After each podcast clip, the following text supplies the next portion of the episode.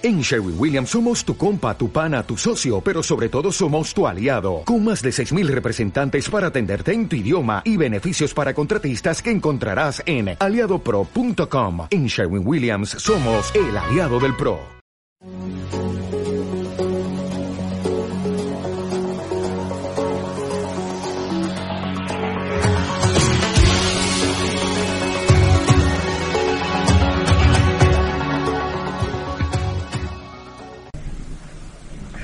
Hola, hola hermanos, ¿qué tal? Muy buenos días, muy buenas tardes, muy buenas noches. Hoy tengo un tema que me fascina. Bueno, es que todo lo que es María nos fascina a nosotros. Pero hoy vamos a tratar de ubicarnos precisamente en esa Virgen María en el Nuevo Testamento. ¿Qué nos dice el Nuevo Testamento de la Madre de Dios? Y vamos a tratar de ubicarlo en, ¿cómo les digo? Tal y como nos los presenta quizás desde un punto de vista, aunque escrituralmente, pero más o menos, ¿quién es María desde el Nuevo Testamento? Lo primero que podemos decir es que María es de Nazaret, de la descendencia de David, según la profecía, de esa descendencia nacería el Mesías. Lucas 1, 26, 27 y más tarde en el 3, 23 nos lo va a detallar. Un poco un detalle que es pocamente mencionado de María es que estando desposada con José, estaba también consagrada al altar. ¿Cómo es eso, Fran? ¿Cómo es eso de que estaba destinada al altar o consagrada al altar? Bueno, podemos revisar las citas de Éxodo 13, del 3 al 13, compararlas con Lucas 1.34. Por tanto, eh, estas citas de referencias para entender qué es la consagración al altar. Aquí podemos ver eh, que ella hizo votos de castidad. Ahí está la cita de, Éxodo 13. Este, ¿Cómo puede ser esto si estaba esposada? Eso es lo que la gente a veces le, le, cae un poco o le, confunde un poco, ¿verdad? ¿Mm? Partamos cuando Dios pide consagrar al primogénito. Es que sea ofrecido a Dios. Además, podemos revisar cito de números 30, existe un mandamiento referente directamente a los votos, eh, tanto de varones como para mujeres, y entonces, viendo que María era primogénita, que está consagrada al Señor, y además la ley de los votos, eh, podemos simple y llanamente, pensando en las mismas profecías de que es la Madre de Dios, eh, que María hizo votos de consagración total a Dios. Y ello Lucas lo explica de una manera muy sutil. Yo les decía Lucas 1.34, cuando María le pregunta al ángel, ¿y cómo será esto si yo no conozco varón? Eh, bueno, si está esposada, ya va a estar con José, vas a tener un hijo, y no, en realidad no. José es un hombre justo, dice la palabra en Mateo 1.19, y conocía la ley y aún más, eh, habiendo recibido la revelación por medio del ángel, que lo que María había engendrado del Espíritu Santo, acepta la misión de ser el padre adoptivo de Jesús. Entonces aquí uno se puede preguntar por qué María accedió a sus responsables cuando estaba ligada eh, por su de virginidad. De la misma manera que ella había obedecido la inspiración divina, eh, al hacer su voto, también lo obedeció al convertirse en la novia prometida de José. Será una cuestión de responsabilidad religiosa de las costumbres del pueblo de Israel. Además, hubiera sido un caso singular entre los judíos el rehusarse a los responsables o al matrimonio, ya que todas las doncellas judías aspiraban al matrimonio como la realización de un deber natural. María confió, esto lo podemos deducir claramente, implícitamente en la guía de Dios y por ello estaba segura de que su voto sería respetado incluso estando casada. Eh, aquí también podemos, es que Lucas eh, es maravilloso para citarnos a María. ¿Y de quién recibiría Lucas esta información? No creo que no solo de María, de los mismos apóstoles que le contaban.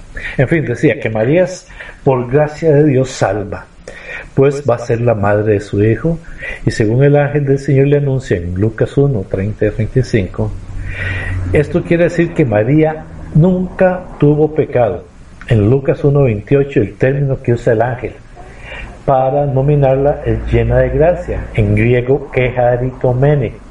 Su traducción expresa llena de gracia antes, ahora y por siempre. Es una traducción que no está hecha para el español. Eh, el ángel también podemos decir que le está cambiando el nombre, porque ahora ella es la que siempre ha estado en la gracia de Dios. Por tanto, ella no tuvo pecado. Fue salvada, sí. Dios la salvó de una manera especial para ser ubicada en su obra, en la obra de la salvación. Conociendo esto entonces, entendemos mejor la misión de María como Madre de Cristo, pues no es compatible con el pecado que Dios nazca de una pecadora. Apocalipsis 21 lo dice claramente. María es salvada por Dios. La diferencia es que María fue salvada. Su creación es sin pecado. Y por eso ella dice, eh, confío en Dios mi Salvador. Porque ella ya había sido salvada desde antes de nacer.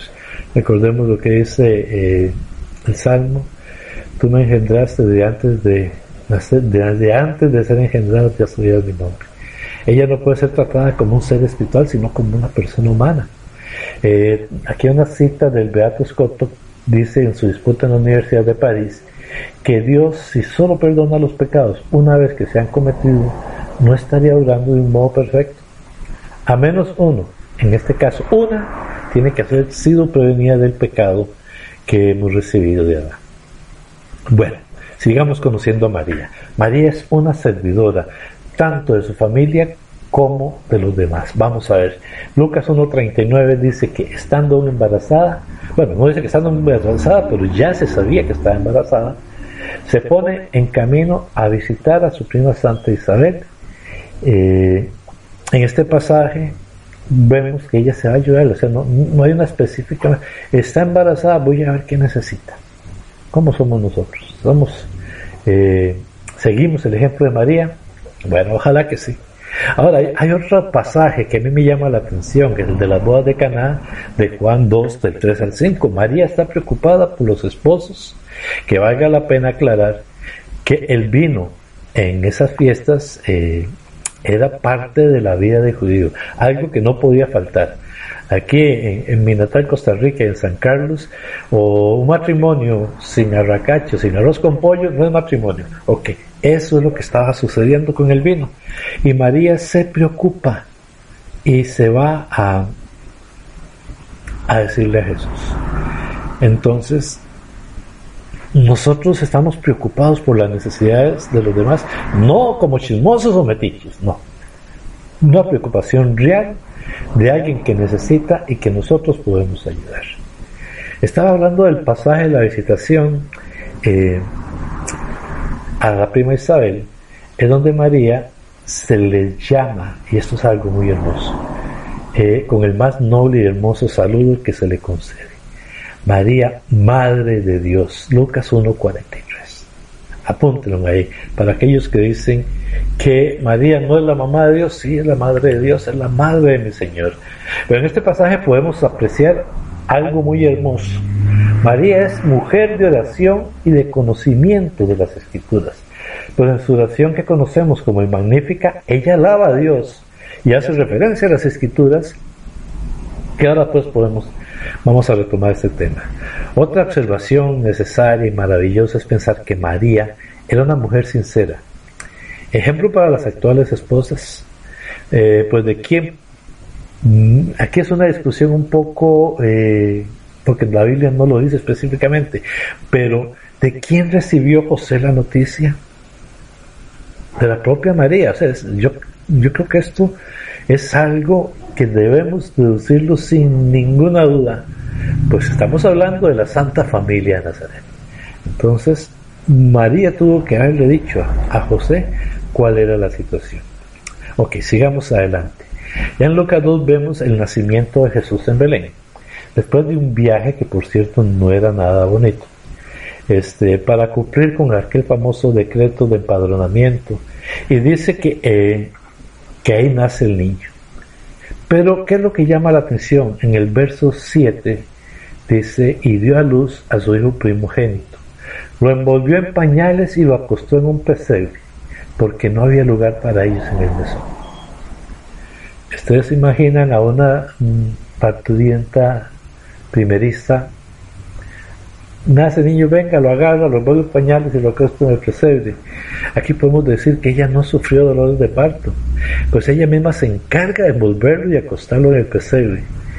No hay el, debilitamiento normal que sufre una mujer en, el nacimiento de su hijo, en el parto. Esta deducción coincide mucho con las enseñanzas de Damasceno, el autor de Christian Patkins, de Santo Tomás también lo, lo, va a decir, que no era adecuado que la Madre de Dios estuviera sujeta al castigo pronunciado en Génesis 3.16 contra Eva y sus hijas pecadoras. Podemos agregar además el Salmo 18, vea qué hermoso el Salmo 18 donde dice, Señor, tú me sacaste del seno materno, lo que indica que Cristo salió del mismo modo en que entró, manteniendo así la virginidad de su madre. Nadie puede nacer de manera natural, no estamos hablando de una cesárea, ¿no? Sin perder la virginidad, algo que solo Dios puede hacer, porque bien dice la palabra, nada es imposible para Dios. Sigamos adelante. Aquí esta, este pasaje que acaba de decirles para demostrar la virginidad, pero eh, porque estamos conociendo a María según las escrituras. También en las escrituras nos muestra que María era piadosa y era conocedora de la ley, pero sobre todo, más que conocerla, la cumplía. Veamos ejemplos en la circuncisión de Jesús, en la presentación. Estos son leyes del pueblo de Israel que podemos leer en Levítico 12.8, en Éxodo 13.2, números 18.15. Eh, María conocía la ley y la cumplía. Otro pasaje que nos habla así de María es Lucas, el 2.41 en el pasaje conocido como el niño Jesús perdido allá en el templo. ¿Esto por qué? Porque andaban cumpliendo lo establecido en Éxodo 23.17. María, y tengámoslo muy claro, nunca le quita lugar a Jesús, nunca. Pero no se puede negar que ella está participando de una manera importante y necesaria en el plan de salvación. En Mateo 2.11 vamos a leer el pasaje de los famosos reyes magos, que por cierto la Biblia no dice, la Biblia no dice que eran eh, magos, ¿verdad? Pero bueno, dice Mateo 2.11, y al entrar en la casa vieron al niño con su madre María, y postrándose lo adoraron y abrieron sus tesoros, le ofrecieron presentes, oro, incienso y mirra. Encontraron al niño con su madre. ¿Y José no estaba con ellos? Oigo que sí. Pero ¿por qué no hace? Estaba el niño con María y con José y no sé cuántas cosas más. No, el niño con su madre porque lo importante en el plan de salvación es María. Sin menospreciar a José, ¿verdad? Pero el lugar principal es de María junto al niño, junto a Jesús en toda su vida. Aquí hemos podido concluir algo más y muy importante. María, junto a su familia, José, los abuelos, que los quiero incluir, educaron a Jesús no solo en la vida cotidiana. Recordemos que en ese entonces no habían escuelas como lo hay hoy en día, pero también en cuanto a la fe. Dios no es un mago o Dios no va a actuar contra la misma naturaleza que Él ha creado. Dios no agarra ese, ok, ya nació Jesús, ahora Éntrale todo, no.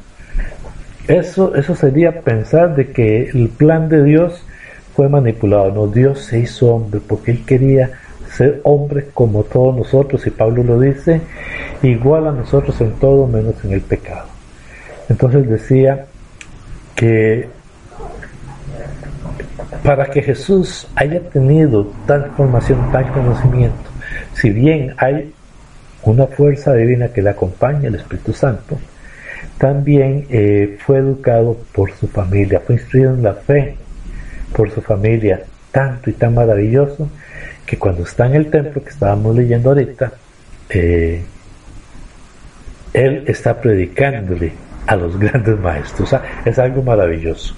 Y aquí valga el comercial a las familias, a los que somos padres y madres de familia, abuelos y abuelas, nosotros tenemos el compromiso y el ejemplo de la familia de Nazaret de formar a nuestros hijos en la fe. Vamos otra vez a la boda de Cana. Estamos sacando las características de María. Eh, eh, ella solo, o sea, ustedes ven, ella no dice, Jesús ven y él es esto. Ella expone la necesidad, no le hace la petición y Jesús le dice mujer. Para la mayoría de los teólogos es un significado de respeto y honorabilidad. Yo mm, me gusta eh, esto que aprendí hace mucho, que para los judíos da mucho que pensar. Recordemos a Eva antes del 3.20, antes del 3.15 incluso, del pecado original. Eva no tenía nombre, era la mujer. Esa mujer inmaculada, esa mujer que no tenía pecado, Adán tampoco tenía pecado en ese momento. Pero siempre se le llamó mujer. Hasta Génesis 3.20, donde ya se le pone Eva, ya después del pecado. Que en el caso de María le está diciendo a los judíos, esa es la mujer, la inmaculada, la que nace sin pecado para la salvación de toda la humanidad porque traería el Salvador. Pero veamos un último detalle eh, de este pasaje de la boda de Caná. Mm, María no hace petición, léanlo, repásenlo, ella no hace ninguna petición. Ella solamente le hace la observación, no tienen vino. Y Jesús, con solo la observación de María, adelantó su hora. Punto. No hay más que decir. Eh, Jesús adelanta su misión. Bueno, ya durante la vida pública de Jesús, María pasa inadvertida, porque María no es el centro del Evangelio, el centro del Evangelio de Jesús. En eso no tenemos ninguna duda. En algunos pasajes, eh, voy a citarlos rápidamente y les explico. Mateo 12, 47, 50, Marcos 3, 31, Lucas 8, 19, Lucas 11, 27. Eh, para muchos, eh, Jesús está menospreciando a su madre. Son esos pasajes donde dice, eh, dichosos los pechos que te me mantaron. Eh, ahí está tu madre y tus hermanos. Y Jesús dice, dichosos no, dichosos los que creen en la palabra de Dios y la cogen. Y en la otra parte, mi, mi madre, mis hermanos y mis hermanas son aquellos que me siguen. Mucha gente, muy, yo pienso que una muy torpe interpretación en realidad Jesús lo que está diciendo es donde está uniendo su alma con Dios por encima del lazo natural de ser la madre. Eh, esta dignidad no puede ser menospreciada, jamás.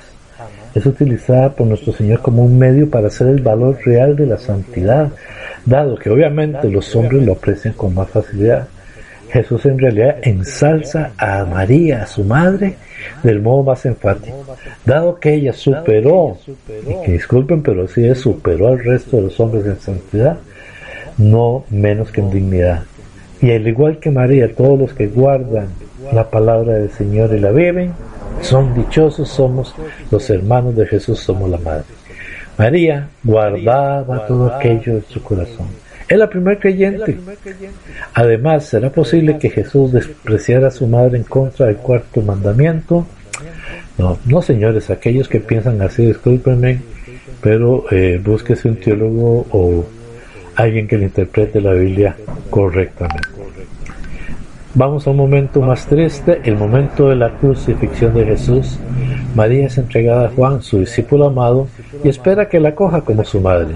Si María hubiera tenido más hijos, simplemente este acto es innecesario, pues la ley de ellos, o la ley judía, sus, los hermanos de Jesús, los hijos de María, deberían responsabilizarse. Punto. Entonces, ¿por qué Jesús, que es que ya estaba muy cansado, estaba tocado ya en la cruz? No. Si bien eh, no es pronto en que este pasaje se usa para hacernos de María nuestra madre espiritual, y si es, eh, Orígenes lo predicó así, María es nuestra madre espiritual, ya que es el origen de nuestra vida espiritual. Una vez más, la maternidad espiritual de María se basa en el hecho de que Jesús es nuestro hermano, ya que es el primogénito entre muchos hermanos. Romanos 8:29. Ella se convirtió en nuestra madre desde el momento en que accedió a la encarnación del Verbo. la cabeza del cuerpo místico cuyos miembros somos nosotros.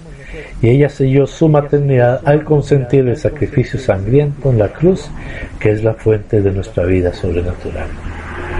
María y las santas mujeres que vemos en Mateo 17, 56, Marcos 15, etc., presenciaron la muerte de Jesús en la cruz.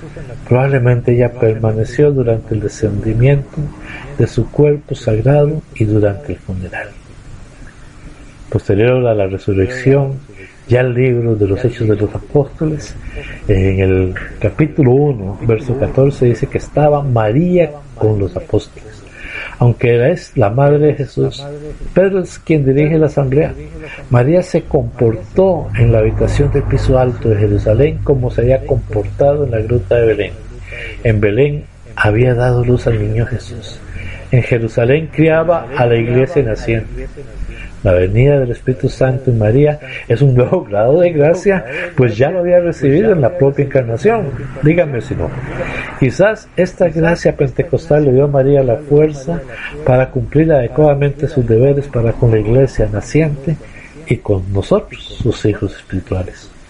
Sin duda, las palabras de San Juan 19:27, donde dice que desde aquella hora el discípulo la recibió en su casa, se refiere no solo al tiempo entre la Pascua y Pentecostés, sino que se extienden a toda la vida posterior de María.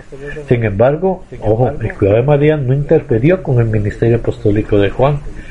Los documentos inspirados, ejemplos 8, Hechos 8, 14, Gálatas 1, 18, Hechos 21, 18, muestran que el apóstol estuvo ausente de Jerusalén en numerosas ocasiones, aunque debe haber participado en el concilio de Jerusalén María. En el 51 al 52, debemos también suponer que en María se cumplían las palabras de Hechos 2.42. Perseveraban en oír la enseñanza de los apóstoles y en la unión y en la fracción del pan y en la oración. ¿Por qué se iba a alejar María? De todo lo que ha mandado su Hijo. De este modo María fue un ejemplo y una fuente de ánimo para la comunidad de los primeros cristianos. La última aparición de María en el Nuevo Testamento es en Apocalipsis 12. muchos quieren decir que no es María. Sin embargo, ante tantas visiones de María tocadas en este artículo, como hemos podido ver, así como otras tantas desde los padres de la iglesia, no cabe duda de que no hay nadie más que pueda describir como envuelta en el sol, la luna a sus pies y coronada de dos estrellas. Es María nuestra Madre y Madre de nuestro Señor Jesucristo. La creencia que no es María nace de otros 24 libros apócrifos que hay del Apocalipsis y que San Atanasio rechazó para realizar el canon bíblico. Eh, luego hermanos no católicos lo elevaron a la décima potencia, pero no, saben muy bien. Pues bueno, hermanos, espero que les haya eh, gustado, pero sobre todo que les haya servido este tema que les hemos traído el día de hoy, María en el Nuevo Testamento. Mucha oración, muchas gracias por su tiempo. y recuerden buenos días, buenas tardes, buenas noches. Con Mamita, la Madre del Señor y con nuestro Señor Jesucristo. Hasta la próxima, hermanos.